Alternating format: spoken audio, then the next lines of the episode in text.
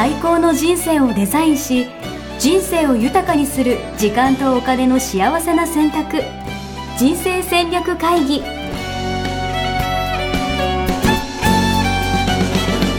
の番組は将来の仕事やお金人生にもやもやと不安を抱えている皆さんに元資産運用のプロキャリアとお金の戦略を同時に考える人生デザインコンサルタントの高頃もさあやが過去5年間延べ1700人の人生を望む形で豊かにしてきたメソッドを時間とお金の選択という切り口からお伝えしてまいります皆さんおはようございますおはようございます。人生デザイン構築学校学長の高頃もさやです今日もダイエット頑張ってます。応援やすです。はーいありがとうございます。はい はい今日はあの、えー、5年間やっていて一回も取り上げていないうんテーマを取り上げたいと思います、いや、なんで取り上げてなかったんだろうと思って、逆に反省してます。なんか、申し訳ない。そうですねあの全然こうなんかね思いつかなかったですよね、もうつかなかった。はい。もうすごい、みんな興味あるんじゃないかなと思って。うん、重大なテーマはい。年金ですね年金。いや、もうね、うん俺も年金もらえるかどうかがちょっと不安なんですよね、本当に。うんうんそうですよねはい。であの今日はね、えーある書籍に基づいてあの、書籍の紹介というか解説をしながら進めたいなと思っているんですけれども、はいはい。どんな本でしょうか？えー題名が「知らないと損する年金の真実」なるほど。損したくない、読みたくなるような本ですね、それ。読みたくなるようなタイトルですよね。はい。知らないと損しちゃうんですか？はい。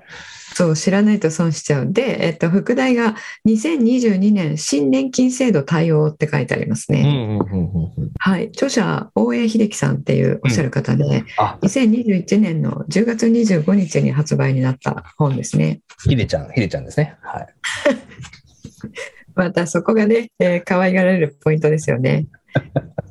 はい、そうだこの方この方ねあの大手証券会社にいらして、はいえー個人資産運用業務や、えー企業年金制度のコンサルティングなどに、うんえー従事して、えー定年まで、えー勤めて今はあの経済コラムニストっていうのをされていて、うんうんあの本を書いたり、えー雑誌のコラムを出筆したり、うんえー全国であの、えー講演をしたりされている方なんですよねす。ごい。ひでちゃん、すごい。はい。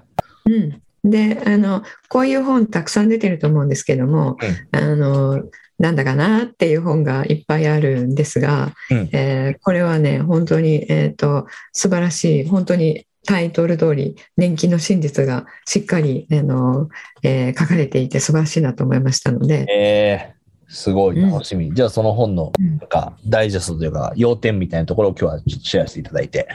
そうですね、はい。そうなります。はいありがとうございます。はい。まずですね、年金、やっぱりさっき言っていただいた不安じゃないですか。うん。その不安のね、えー要素が、実は、あの、誤解が多いっていうことをね、この本に書いてるんですよね。はいはいはいはい。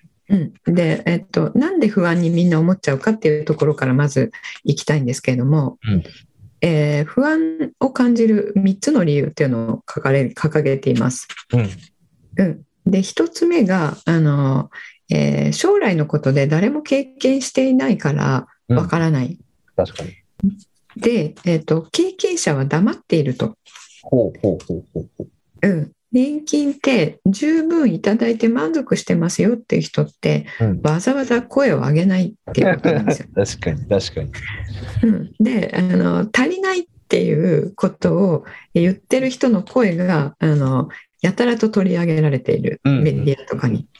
そっか。裏側にはね、もう十分もらってる人たちがたくさんいるんだよっていうことか。う。んうんうんうん、そう言われてみると個人的に話をするといやあの年金でもう十分夫婦2人で、うん。あのもう、えー住宅ローンも払い終わってるし、うん。えー地方でそんなに生活費もかからなくて、うん。えー年金あの毎月余るような感じっていう方もね、うん。個人的に話をすると結構いらっしゃるんですよね。うんうんうんうん。うん、でも確かにテレビとかメディアでそういう人の声って取り上げられないじゃないですか。うん。うん。確かに。確かに。うんうん、これはねあの人間は不安や不満があれば声高に唱えるけれども満足している時には満足してるってわざわざ言わないっていうねそうそういう人間の性質があるからなんですよってことなるほどな。確かに。みんなもう、なんとなくニュースとか見ていると、まあそもそもみんながみんな年金問題になんか問題とか不安を抱えてると、なんか思いがちですもん。思いがちだけど実は満足してる人もいるんですよっていうことをね。えー言ってらっしゃいます。確かに。はい、で2個目ですねはい。不安に思う2個目まさに今のマスコミなんですけどもうんマスコミってねよく言われますがあの悪いニュースを取り上げる傾向が強いんですよね。うんうんうんうんうん。うん、販売部数伸ばしたり視聴率を上げるために。うんでやっぱりこれも人間心理であのいい話、えー感動する話とかよりはあの人の不幸とか犯人探しをはいすると、あの視聴率上がる。なるほどな。まあ、気持ちはわかるな。うん。なので、えー、と不安を煽るようなやっぱり報道になりがちってことですね。うんえーそれが2つ目。はい。はい、そして3つ目があのこれ私、えー電子書籍でねやってはいけない資産形成の落とし穴13の13の落とし穴っていうのを、はい。この間ひっそりと出したんですけれども。あ、そうなんですね。はいはいはい。そうそうひっそりと出したんですけれども、うん。そこにでもね書かせていただいたんですがあの人々が不安に思っている方が金融機関には好都合、おー、なるほどね。うん、年金なんて当てにならないからうちのこの商品買いませんかっていうふうに確かに。うん、そういうロジックで攻めてくるわけですよ。お金貯めようってみんなやっぱ思っちゃうもんね。そうそうそうう。んなので、うちのこの商品いいですよっていうふうに持っていくために、年金はこれだけもらえると言われているけど、みたいなグラフとか表とか作ってくるわけじゃないですか。確かに。うん、で、ああいうものって私何回もあのお伝えしているんですけども、でも、ポッドキャストであまりお伝えしてないかもしれないんですが、うんあの、グラフとか表とかって、んもう私ずっと作っていた側なので、うんうんうん。あの事実に見えるじゃないですか、うんああいうものが出さそれれると。はだってデータだから事実じゃないですか？そうですよね、データ嘘つかないって言いますからね。ですけど、データの取り方によって、自分が訴えたいストーリーに合ったグラフとか表とかって生み出すことができるんですよ。なるほど。うん、例えばあの株の、ね、動きだったとしてもうん。あの採用する期間の取り方とかうん。グラフのメモリの取り方とかうんうんうん左軸と右軸の取り方とか、うん。うん。そういうものであの、えー訴えかけるう印象うん。を変えることができるんですね。確かにな。なのでねデータ出されるとあ事実だって思うかもしれないんですけど実はそうでもないことが多いんですよね。なるほど。それだけじゃないとかうね。ん、そうそうそう。なので、えっと、そういうことを考えて、まあ、金融機関が言うことと、うんえーマスコミが言うこと、うんえーそれをねあの、えー不安を煽るような方向性で言ってきてるっていうことを、まあ、バイアスかかってるっていうことですよね。うんうんうんうん、念頭に置いて、えーとまあ、話半分に聞くじゃないですけど、うん自分でちゃんと、えー事実を調べるっていうことが大事ですよって言ってます。確かに。いや、間違いないですね、それは。でもなんか、まあ、とはいえ、とはいえですよ。うんとはいえ、やっぱり不安というか、なんかその、うんうんまあ、その、俺の感覚では、うんなんていうんですかね。あの、お金もらう側の人は増えるけど、その、年金払う側の人がどんどん減っていくみたいな、なんか、うん少子高齢化のなんかこう、なんか悪夢みたいな、わかんないけど、もうこれ、うん制度破綻してるよね、みたいな。なんかそういうのとか、なんか、そうなんですよね。もう本当にその通りで、制度が破綻しているっていうこともよく言われてますよね。うんうんうん、でまさにおっしゃる通りで少子少子高齢化が進むと、うんあの年金制度は健全に維持していけないっていうのがね言われているんですがうん。うん。これもね誤解なんですよね。こうんあのえー日本には、えー年金積立金っていうのがあるんですよ。まあ、日本だけではなくてどこでもあるんですけれどもその年金積立金っていうのは、えー日本は世界一えーなんですね、実は。え。ーはいはいはいはい。うん、でみんなが誤解しているのはあの、えー自分が払ったお金をプールしといてくれてそれを、えー国が運用して、えーえーと投資とかでうんうん運用してお金を増やしてくれてうん。それ取っといてくれたやつ自分があの年取ったらもらうっていうふうに思ってる方多いんですけれども、確かに。うん、そんな気がします。うん、これもう誤解でおあの先進国は全部付加方式って言ってお「ふ」って左側「貝」っていう字で右側が武士の部ああ、漢方とか、そういう。幹部の句で「プ」ですねそして「かす」の「か」付加方式っていうのがあるんですけども、はいはい。これは現役世代が払った保険料を年金給付の原資にしてるってことなんですよ。うーん。うん。なので今私たちが払っているものがうん今の老人の方々を支えているっていうことなんですね。えー、はいはいはいうん、でそれに払ったものを、えー確かに GPIF というねうんところが運用して、うんえーあのプールを増やそうとはしている。うんうんでこれを何年分あるかっていうふうに、えーうん試算すると、えー日本は4.9年分あるうんうんうんうんうん。年金を5年払い続けられるっていうことですね。はいはいはい。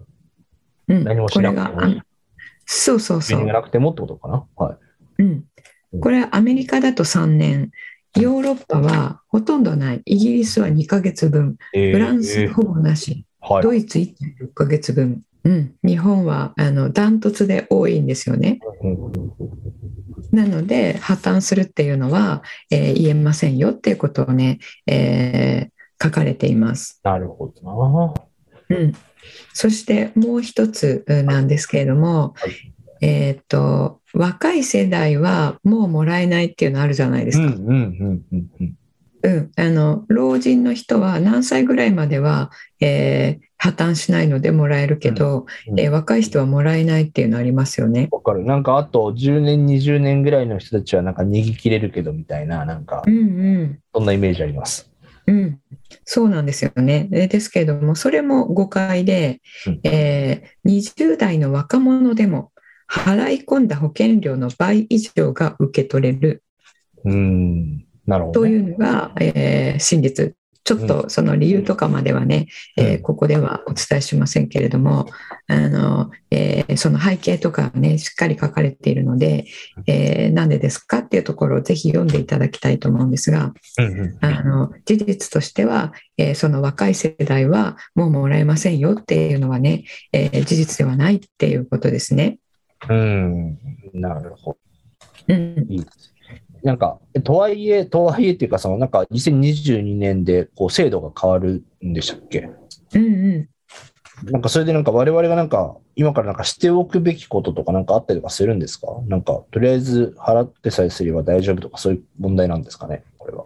うん、それですね、それに入る前に、あのちょっと報道されてることで、嘘じゃ、嘘を言われちゃってるっていうことをね、えーは先にあの2つほど紹介したいと思うんですけども、はい。はい。うん、あの破綻するって言われているもう一つうの、えー理由が、うんえー GPIF というね、えー年金積立金管理運用独立行政法人っていう長い名前のところがあるんですけども、うんこれが私たちの年金を運用してくれているところなんですよね。はい。GPIF。ででございます。うんここの運用が今あのうまくいっていないっていう報道が結構されてるんですよ。うんうんうんうんうん。うん、投資で失敗してるみたいな。そうそうそう。で、大体この GPIF の年金の運用は結構損していて赤字続きだみたいなね、うんうんうん。そういう報道をされているんですけれども、うんこれも違うんですよね。えー、あ、そうなんだ。なんかそれこそなんか相場が下がったら一緒に下がるみたいな話なのかな。うん。あ、それはうまくいかない時もあるよなぐらいな感じでは思ってたんですけど。うん。それもね、あの、さっきの報道のバイアスと同じで、えっと、うまくいかない年もあるんですよね。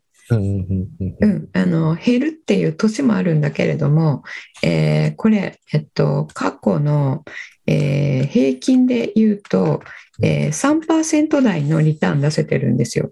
はいはいはいはうん、あの3.6%お直近10年でですね。いはい。うんうんうん2010年から2019年度までの、えー10年で年平均になりますが、うんうんえーリターン3.6%出てる。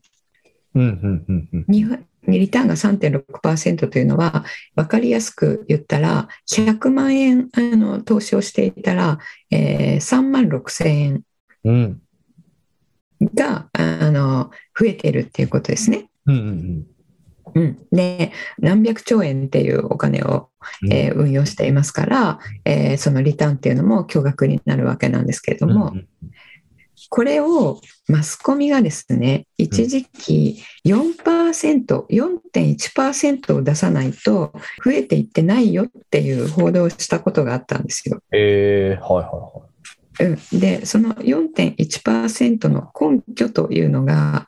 うん。えー GPIF があの目標にしている数値をちょっとお伝えしたいんですけれども、うん。目標にしている数値っていうのは、えー賃金上昇率うん。賃金上昇率っていう難しい言い方をするんですけれども物価上昇率ってあるじゃないですか。インフレリーズみたいなやつ。あそうそうインフレ率ですね。あれの賃金バージョンで賃金上昇率っていうね経済指標があるんですよ。うん、でそれに何パーセント上乗せているリターンを出すことを目標にするっていうそういう目標設定になってるんですね。うんうん。うんうん、賃金上昇率っていうのはあのインフレの、えー代替指標だと思っていただいていいんですがうんうんうん。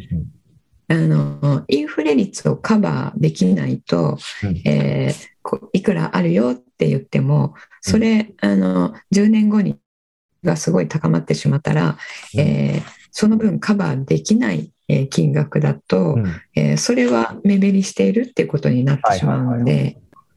うん。インフレ率をカバーして、なおかつ何パーセントそれに上乗せ、えーできている、えー金額を、えー目標にするっていう言い方をしてるんですね。うんそれが、えー、1.7%、えー、はいはいはうん、と今されてるんですね。い。うんうんえー別の言い方をすると、えー長期的な運用目標として名目賃金上昇率プラス1.7%うんうんうんこれのことをね実質運用利回りっていうんですけれどうんも、うんこれをあの、えー英語で言うとススプレッドって言ってるんですね。はい、スプレッド。うん、スプレッドってあの差っていう利回りの差っていう意味でいろんなところで使われて、えーここだけに使われているものではないんですけれども、えーこれをスプレッドと言って、えー1.7%に設定している。うんうんうんうん、で、えっと、この検証したときに、うんえー名目賃金上昇率を2.5%で想定しましたと。財政検証をしたときに。うん2.5%で想定したので、うんそれに1.7上乗せしたものが、えー目標になったわけですよ。そうすると4.1%になるんですね。うんうんうん、4.2%。うんで、えー、とこれを目標に置いたところ、えー10年間の平均は3.6%なのでうん。全然目標になってないじゃないかっていうことですね。うん、これをマスコミは騒いでいたんですけれどもで結構当時ですね4.1%、えー、4.2%っていう数字がね、うん。えー一人歩きされあのしてた時があったんですよね。うんうんうん、ちょっとこれあの上級者用の理由になっているんですけれどもちょっとなんだかよくわかんないな言ってることって思ってる方もいらっしゃるかもしれないんですが、でも要はそのインフレ率を想定した数字を目標だったけど、まあ実際はうん。そんなにインフレ起こってないからっていう話なんですよね、きっと。そうそうそうそうですそうです。それ今からお伝えしようと思ったんですが、はい実質、ごめんなさい、名目の賃金上昇率は、この10年間0.44うんうんで、えー想定が2.5で言われて、えーあの計算しましたけど、実質にはあの賃金上昇率って、えーほとんど賃金って伸びてないんですよね、日本って。それまあそれはそれで問題だけどって話ですよね。そうそう、それはそれで問題なんだけど、実質的には0.44なので、えー0.44に、えーとえー1.7はい。足すと、うんえー2.1うん。うんうんうん。ですよね。うんなので3.6%で取れていたら、もう全然 OK だってことなんですよ。確かに。確かに。うんうん、っていうねこととかがあのかなり詳しく書いていただいてるんですよね。うんうんうんうんうん、なので年金が破綻するっていうのはこのさっきのね4.1%一人歩きっていうのも結構ね影響あったんですよ。うんうんうんうんうん。うん、でこれがあのまことしやかに、えーマスコミがこれを言ったのでそれを取り上げるあんまりよく知らない、えー人たちがあのブログとか YouTube なんかで言うようになってで、えーどんどんどんどん年金破綻してるっていうのがね一人歩きしたっていうのがあるんですよね。いやー、めっちゃわかります。でもなんかそうやって言われると、なんかダメだなと思っちゃうけど、その数字の意味とかね、なんか、うん報道してる側も分かってないのかな？どうなんだろう？分かっててあのね、記者の方もあの忙しいので、そんなに詳しく調べないで、インタビューして、えっと、誰かがこうこうこうですって言ったこと、そうなんだって言って、そのままあの検証しないで書くっていうことは非常に多いそうなんですよね。ね。これ、あの記者の方が聞いていらしたらあの、申し訳ないかもしれないんですけども気を。つけてください、本当に。うん、なので、えっと、特にあのインターネットのメディアですよね。うん。えーそれはどこかが載せたものをそのまま引用して出すことが本当に多いんですよ。確かに確かに。ね、あのどこでも同じ文言になってるじゃないですか。コピペしてじゃないけど、同じ元ネタがあって。そうそうそうそうそうそうで出所がどこか分かんなくなっちゃってるってことあるんですよね。うんだから最初に、えっと、この今のだと4.1ないじゃないかけしからん破綻だって書いた人がうん。あのそれらしく数字とか持ってきてグラフとか持ってきて今みたいにこういう計算式だみたいなのを出すとそれを読んだあの他の記者たちが、えっと、その検証せずにそのまま使ううんうんうん。で、うんあのえーマスコミで言われていること、えー2000万円足りないっていうのもありましたよね。うーん。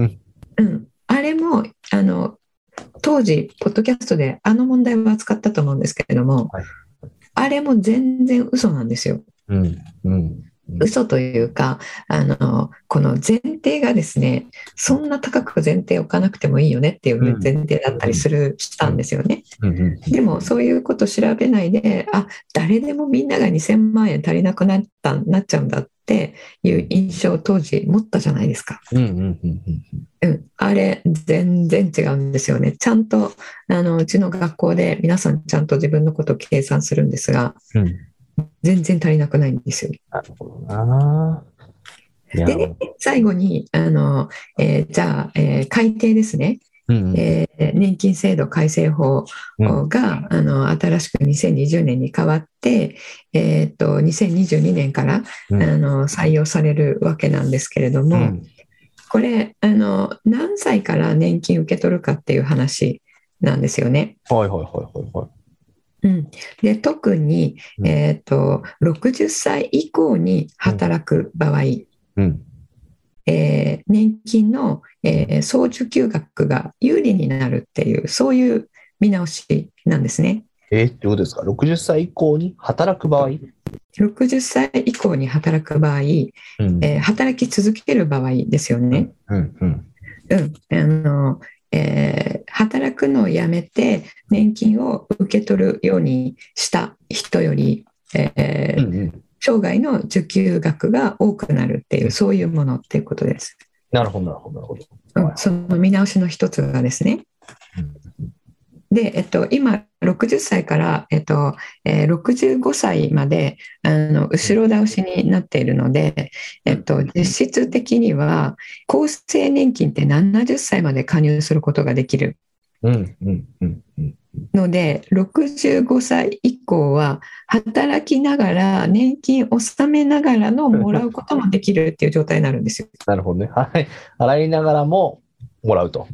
そうそうそう。で、そのあの条件が、えーいろいろバラエティに、えー飛んでいるっていうことなんですけれども、うんこのご時世で65歳以上も働く、えー選択をする人って、うんえー前よりも増えているんですよね。うん、うん、うん、うん、それは、えっとえーあのもらう金もらう時期を後ろ倒しにすると有利ですよっていうことがあの結構広まってるっていう理由もあるんですけれどうん。も、うんうんうんあのまだまだ皆さん元気だっていうのもありますよねい。や、わかりますよ。はい。まだいらない、うんできるでしょっていう。ね、65歳なんてうん、ね、もうまだ全然はい。現役にしか見えない65歳の方ってとっても多いじゃないですか。うん、うん、うん。うん、でエネルギーもあの有り余っていて、うん。えーなんかね縁側でお茶飲むなんてね 絶対無理です。飲み続けられない。あの暇すぎて あのそれこそノイローゼになっちゃうみたいなね、20年早い。縁側まで20年。そうそう本当に20年早いですよね。あのサザエさんのお父さんの波平さんっているじゃないですか。うん、うん、うんうん。サザエさんってまだやってますよねテレビ。やってますよ。はい。うん、あの波平さんが、えーおじいちゃんじゃないですか。うん、うん、うん。彼いくつだと思います？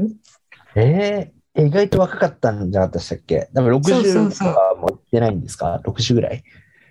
そうそうここで一回言ったことがあるんですけど、えー54歳想定らしいんですよああ、波平ね。うん。波平さん。で当時のあの、えー寿命平均寿命が60歳とかだったそうなんですねあのサザエさんができた時。うん、うん、うん。なので波平さん、えーみたいな、えー方、えー55歳で定年したらあと寿命は5年ぐらいっていうのを想定だったんですよねあのうんテレビ。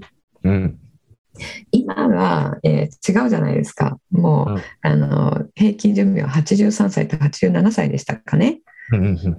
うん、なので、えっとえーあの人々の年齢における、えー健康度合いとかうん若々しさっていうのが、あの30年前と比べると、うんえーとてもあの若々しくなってるうん、うん。うん、っていうのもあって、うんえー65歳以上も働くっていう選択をする人が増えています。うん。っていうことを鑑みて、えーじゃあそういう働いて、えー年金あの65歳以上もうん。納めてくれる方は、えーとえー多く受け取ってもらうようにしますよっていうのがこの改定の、えー趣旨の、えー一部なんですよね。なるほど、なるほど。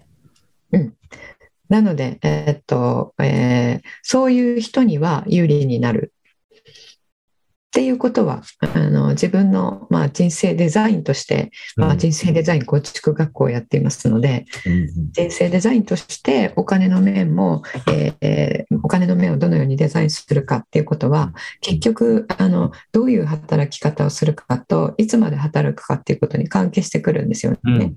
確かに。うん、で、えっと、大抵の方は、えーアンケートを取ると確か、えっと、7割ぐらいの方がうん定年後も働き続けたいっていう回答を出してるんですよね。うん、でそれは自分のあのウェルビーイングのため、うん。えーつまりは幸福感のためですね。うん、うん。あのえー経済的な理由もあるけれどもそれよりはあの働いていた方が、えー健康で自分が精神的にも、えー健康体でいられるっていうことが皆さん分かっていて、えーあの65歳以上も、えー健康体で、えーいて働き続けたいっていうふうに皆さん思ってるってことなんですよね。うん、うん、でじゃあそれをあの、えー実現するって実際になった時に、えーどうするかというと、えー今働いている会社はやっぱり60歳とか65歳で定年になるわけなのでその後どうするかっていうことですよね。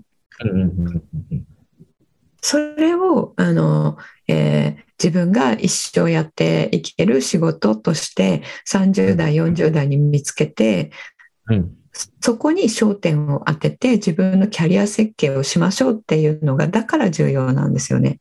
間違いない。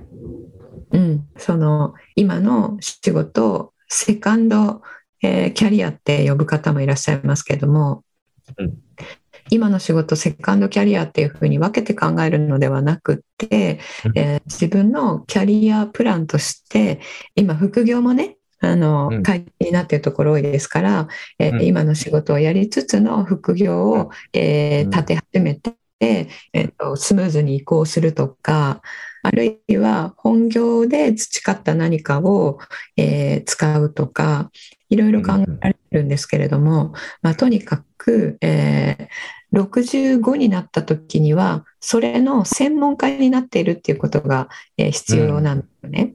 うんうんうん65になってからあの新しく手習いするっていうのはなかなか難しいので、そうですね。はい。その時には何年かあのある分野の専門家として何十年やってきていますっていうものを持って、えーあの新しい働き方を作っていきたい。うんうんうんうんうんそうするとこの会社で今ちょっとあんまりやりたくない仕事だけど、えー我慢して働いて、えーでリタイアした後は本当に自分がやりたいことやりたいって言ってる方多いそうなんですけれどもうんうんうんだって現実的じゃないじゃないですか。うんそうですね。65歳になって新しいことをやるっていうのはね難しいですよね。うんうんうんえそれにお金を払ってくださる方が、えーいるかっていうとやっぱり素人にお金払いたくないですよね。間違いない。はい。うん、なので、えー自分が今本当にやりたい仕事っていうのを定年まで待ってリタイアしてからセカンドキャリアで作るんじゃなくってうん今うんにシフトする計画を立てるっていうことがすごい大事ですよね。うん本当に今まさにうん今すぐっていうことなんですかね。本当に。うん、そうですね。今から考える。でそれが今の会社を辞めるとかそういうことに短絡的になるのではなく、うんうんえー今の会社の中の、えー中で、えーと自分がずっとやっていきたい仕事に将来使えるような、えーうん。ものを、えー今の仕事をしながら蓄えるとかうんうんうん経験として知識としてうん蓄えられるような仕事をやれるように自分で動いていくとかですね。うんこれ皆さん、えーうちの会社はもう決まってるからダメだよって、えー希望なんか通らないよって思い込んでる方多いんですけれども、うんあのそれ全然思い込みで、えー自分がそちらに行こうとしたら、えーそういう流れって作ることができるんですよ。うんうんうんうん、あの実際に、えー希望の、えー部署に転部届を出したりっていうこともね今は大企業も、えー受け入れてますしうんいろいろやり方はあるんですね。うんとにかく考えるっていうことがまず一歩目ですよね。そうですね。うん、でこのね年金もあの、えー発刊しちゃうから、えーえーかけていても意味ないよ。もう若い人はもらえないよっていうね、えーうん。まあ、今年にメディアで言われていることを信じずうん。それを思っちゃうとね不安ばっかりになってしまうので、うん。あの不安を持っているとどんなによろしくないかっていうのは今までもね、えーお伝えしてきた通りなので、うん。えーこれあのぜひ読んでいただきたいなと思うんですけれどもうん読んでいただいて、えー、と自分も若い方も、えー受け取れるんですよっていうことと、うんあの払っていないと自分があの払った税金もあの戻ってこないっていう税金の恩恵も受けることができないっていうねそういうことでもあるので、うん。払ってないっていうのはねすごいあの損失になってるんですよねなるんですよね。なるほど。なるほど。うんうん、あの私の知り合いにもね、えっとえー、さっき言っていたような、えー、理由を出してきて、もう、あのガンガン請求来るけどもう払わないって決めたから払ってないっていうね、うん、もねとってもいるんですよね。うんそれあのとってもあのもったいないことですし、うん、今私たちが払っているものが、えー、この日本経済をね支えてきてくれたあの上の世代の方を支えるっていうことにもなりますし、うん、ああとあの4割は年金払ってないっていう話聞いたことあります？えー、そんなになんですか？それはうん、はい。それもねあの嘘で、あなるほどね。はいはい。嘘で、ちゃんとあの計算をすると、ちゃんとデータを見ると、本当に払ってない人っていうのは1%台なんですよ。全然違うじゃないですか。全然違うんですよ。ちょっと今日はここまであの詳しく言えないんですけども、あの結論としては、払ってない人が4割いるんだったら、自分も払うのやめようってね、思ったりすると思うんですけども、実際には払ってないって、本当に払ってない人は、えー、1%台なので、えー、ほとんどの日本人は、えー、ちゃんと払っていて、えー、破綻もしない。えー、ので、えー、払って、えー、いない方が本当に不利になるので、え払った方がいいですよっていうことですね。はい。ありがとうございます。いや、でもなんか本当、あの本のタイトルもう一回教えてもらえたらと思うんですけど。えー、知らないと損する年金の真実。はい。大江秀樹さんっていう方が、えー、ワニブックス、ワニブックスプラス、新書です、これ。あの、すごく薄いので、えっと、すぐ読めちゃうと思います。小さいやつですね。ぜひじゃあ皆さん、えっと、そうそう。アマゾン、ググってでもぜひチェックしてみていただけるといいのかなと思います。はい。はい。はい、そんな感じで、あのね、年金の、えー、誤解をね、解いて、あの、安心して、えー、人生を楽しんでいきたいと思いますね。はい。ありがとうございます。はい。はい。今日こんな感じですけど、なんかありますか？ご案内。ご案内ね、特にないです。はい。ありがとうございます。じゃあ、また引き続き、次回もよろしくお願いします。はい、ありがとうございます。皆さんも、えー、良い一日をお過ごしください。さよなら。ありがとうございました。